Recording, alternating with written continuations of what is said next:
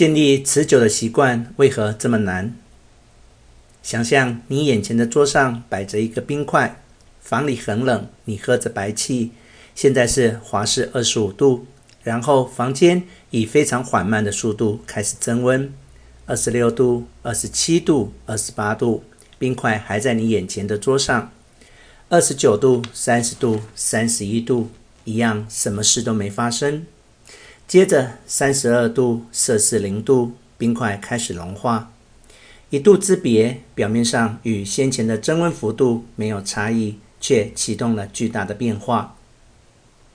突破的瞬间，往往来自先前的许多行为，那些行为让潜能逐渐累积，直到足以释放重大改变。这样的模式随处可见，百分之八十的时间里，癌症都无法被检测到。却在几个月内接管整个身体。竹子在他生命的前五年几乎不可见，在地底衍生广大的根系，然后在六周之内暴涨到九十尺高。同样的，在你跨越一个关键门槛，解锁新等级的表现之前，习惯往往看起来没什么影响。在任何追寻的前期或中期，常常出现所谓的失望之谷。你期待有线性进展。但在前几天、几周甚至几个月，效果都很不显著，令人感到挫败。你觉得这样下去不可能有所进展，然而这正是任何复利过程的标志。强大的成果总是姗姗来迟。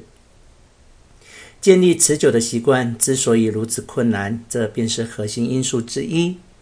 我们做了一些小小的改变，没能看见有形的成果，就决定放弃。你心想，我每天都跑步，跑了一个月，怎么身材没有任何变化？一旦萌生这样的念头，好习惯就很容易被抛诸脑后。然而，想要造成有意义的差异，你必须维持一个习惯够久，以突破这个停滞期。我称之为潜伏之力的停滞期。倘若你发现自己难以养成某个好习惯，或戒除某个坏习惯，不是因为你失去改善的能力。而往往是因为你尚未跨越潜伏之力的停滞期。抱怨努力没有带来成功，就像抱怨从华氏二十五度加温到三十一度，冰块却还不融化。你做的功并未浪费，只是被储存起来了。所有的行动会在华氏三十二度发生。当你终于突破潜伏之力的停滞期，大家会说那是一系成功。外界只看见最戏剧性的事件，却没看见先前的一切。但你心知肚明，正是你很久以前做的事。当时你觉得似乎没有任何进展，才让今天的要进成为可能。这是人类版本的地质压力，两个板块彼此摩擦数百万年，张力不断累积，然后某一天，它们又摩擦了一次。就跟数百万年来任何一次摩擦一样，但这一次张力破表，地震就爆发了。改变可能酝酿数年，然后瞬间发生。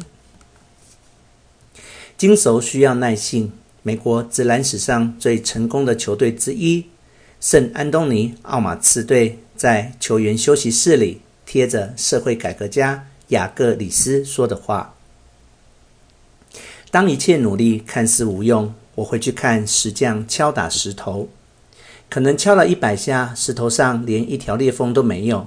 但就在第一百零一下，石头断裂为两半。然后我了解到，把石头劈成两半的不是最后那一下，而是先前的每一次敲击。所有的大事都源自微小的开端，每个习惯的种子都是一个微小的决定。